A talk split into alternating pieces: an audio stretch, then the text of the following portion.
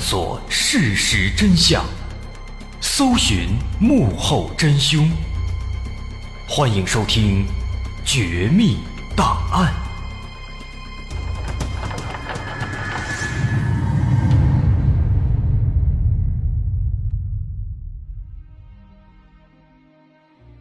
还原事实，探索真相。欢迎继续关注我们的《绝密档案》，我是大碗。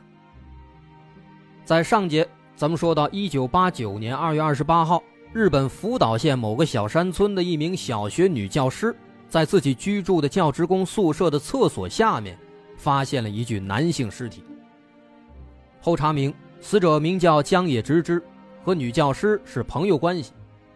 那一番调查之后呢，警方认为。这个江野有可能是钻进女教师的厕所下面，想要偷窥，结果不小心把自己给憋死、冻死了。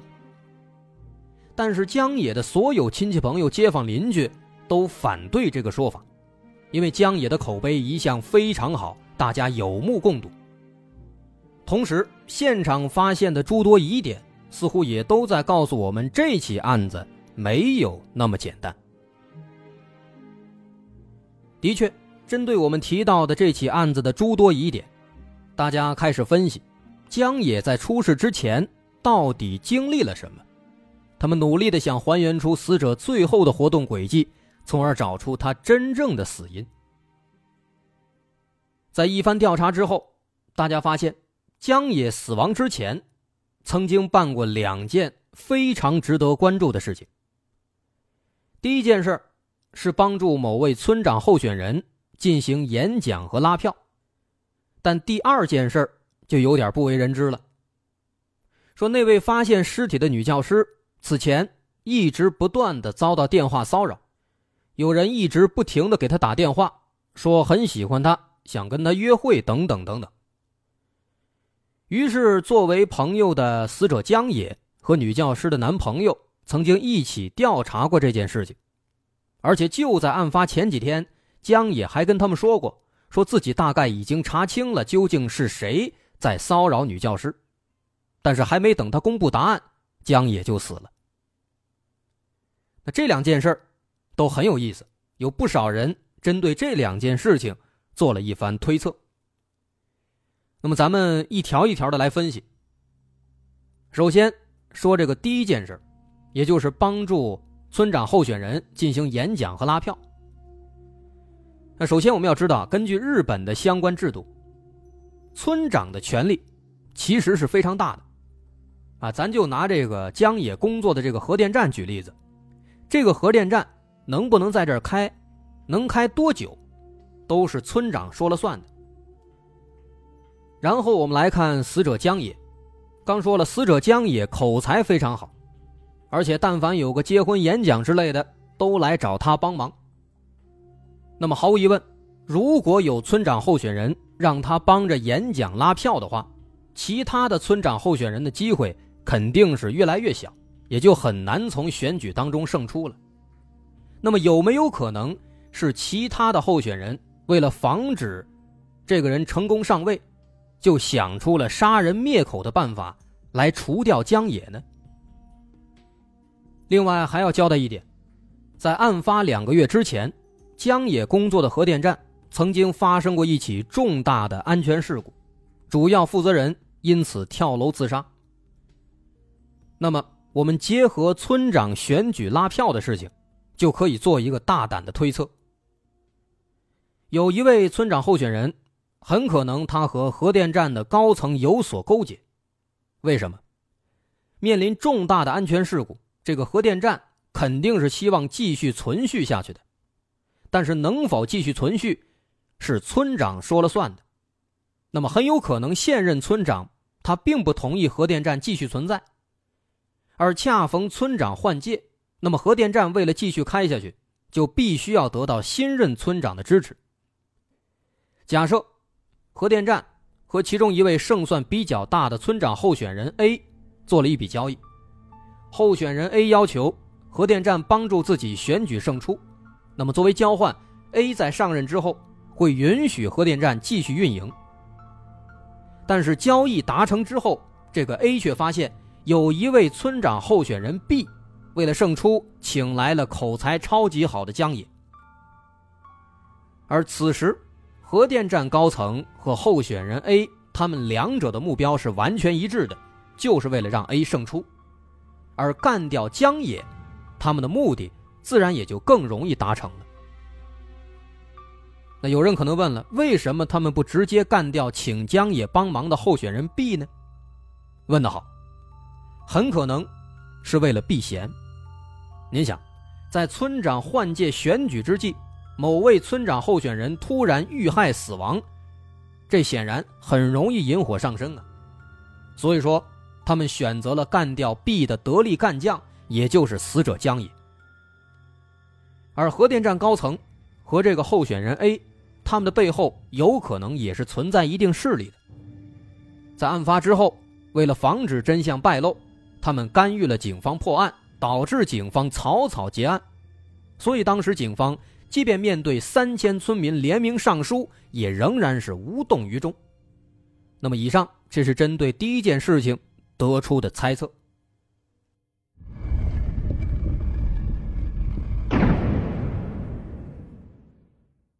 然后我们来分析第二件事情。刚咱也说了，江野一直在调查女教师的骚扰者，似乎查出一些眉目了，但是还没公布名字就离奇死亡了。那么有人就推测了，会不会是这个骚扰者发现了江野在调查自己，为防止事情败露，从而杀害了江野呢？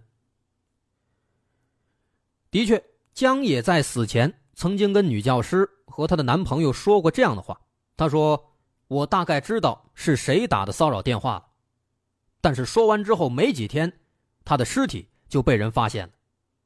那么这前后的确有理由联系在一起。那么如果这两件事情真的有联系，我们甚至大概的能够猜到江野遇害的经过。在江野死亡前四天，江野调查的人跟江野取得联系。并且要求见面，见面地点就在这个女教师的教职工宿舍附近。没想到见面之后，双方发生争执，这个骚扰者用某种办法弄晕了江野，然后把他运到了女教师宿舍外的那个污水池，然后在污水池里面找到了那个 U 型管道的排粪口。但在搬运江野的过程当中，凶手不慎把他的一只鞋给弄掉了。那后来这只鞋被警方发现了，啊，前面咱也说了，有一只鞋被丢弃在了距离案发现场有一定距离的一条河的河岸边。那么这个骚扰者把昏迷的江野运到了排粪口之后，趁他还在昏迷状态，就把他顺着这个排粪口给塞进了 U 型管道里面。但如果这个猜测是真的，那么这个凶手。可能真的就再也找不到了，因为除了已经死去的江野之外，没有人知道到底是谁在骚扰女教师。那么这起案子可能就真的成了悬案了。但是不管怎么说，大多数人认为这个江野他自杀的可能性已经基本为零了，因为他没有任何理由去自杀。那么这基本上可以认定是一起他杀事件。那以上，这是基于江野死亡之前做过的两件比较重要的事情来做出的一番猜测。那么这番说法呢，我们乍一听啊，应该是基本自洽的。但是其实，如果我们仔细研究，如果我们刚才好好听了，其实也能发现其中有很多地方是存在瑕疵的。这些瑕疵决定着这两种说法能不能成为最终的定论。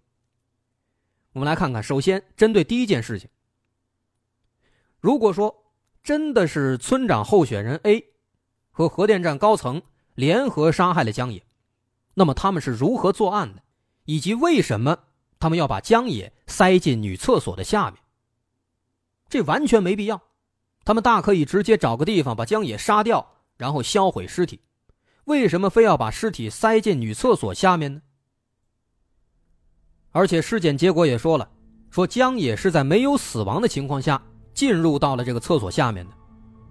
把没有死亡甚至没有受伤的江野塞进女厕所下面，就不怕江野醒过来寻求帮助，导致事情败露吗？所以说，针对这第一件事情做的这番推测呀，村长候选人还有核电站的高层，他们杀害江野的动机的确是存在的，但他们大可不必采用这种理由不充分而且风险度极高的方式。所以说，这个说法可信度不高。我们再来看第二种推测：如果说是这个女教师的骚扰者杀害了江野，那么这个骚扰者。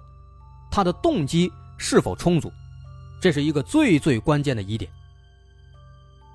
我们想，即便说江野把这个骚扰者的姓名告诉了其他人，那么对这个骚扰者来说，能有什么后果呢？顶多就是女教师报警，然后骚扰者有可能会被抓起来拘留一段时间。但如果这个骚扰者杀害了江野，犯了杀人罪，那肯定就不只是拘留几天了。短则十几年，多则几十年，这是坐牢。所以，针对第二件事情的猜测，仅仅在杀人动机上，它就不成立。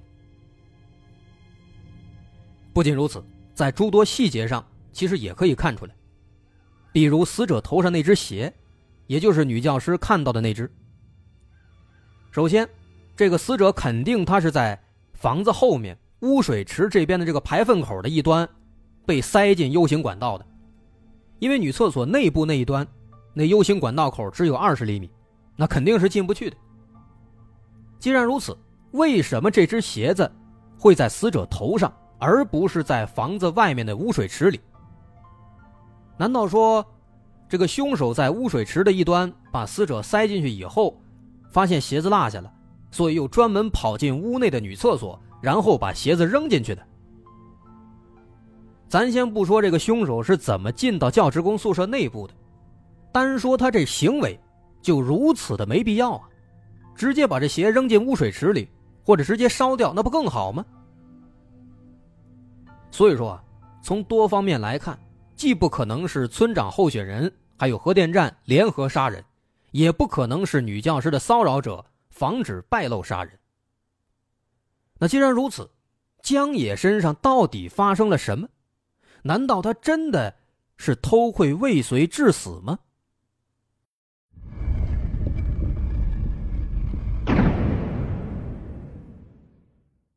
其实，对这起案件的讨论啊，有两种说法，呼声非常高。一种认为就是偷窥未遂致死，那这一点前面我们分析过了，尤其在这个福尔摩斯的名言的加持以下啊，说这个排除了所有可能性之后，剩下的再不可能也是真相。再加上这个江野跟女教师认识，江野又是单身，而且需要说的是，在日本的的确确发生过不止一起躲在这个厕所粪坑下面偷窥，最后把自己憋死或者淹死的案子，这样的案子确实发生过不止一起。所以说，从这些因素来看的话，可能性的确存在，但是最致命的是这一点没有直接的证据。你无法证明江野真的是偷窥了，而第二种呼声比较高的说法认为，认为这个江野的死亡和这个女教师是有关系的。为什么？女教师身上啊，其实有一些疑点。咱们来仔细回想一下，这个事发时间是在晚上六点左右，按照时间和节气来推算，二月份晚上六点钟的日本。天肯定已经黑了，别说日本，咱们这儿晚上六点，冬天天也黑了。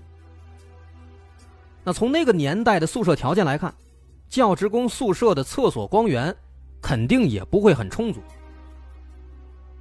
根据当时警方的测量，江野头上的那只鞋距离厕所的便池口少说也有六十厘米，再加上女教师上厕所的时候肯定是蹲着，那么她的眼睛。距离下面便池口的距离，也得有个四十厘米左右。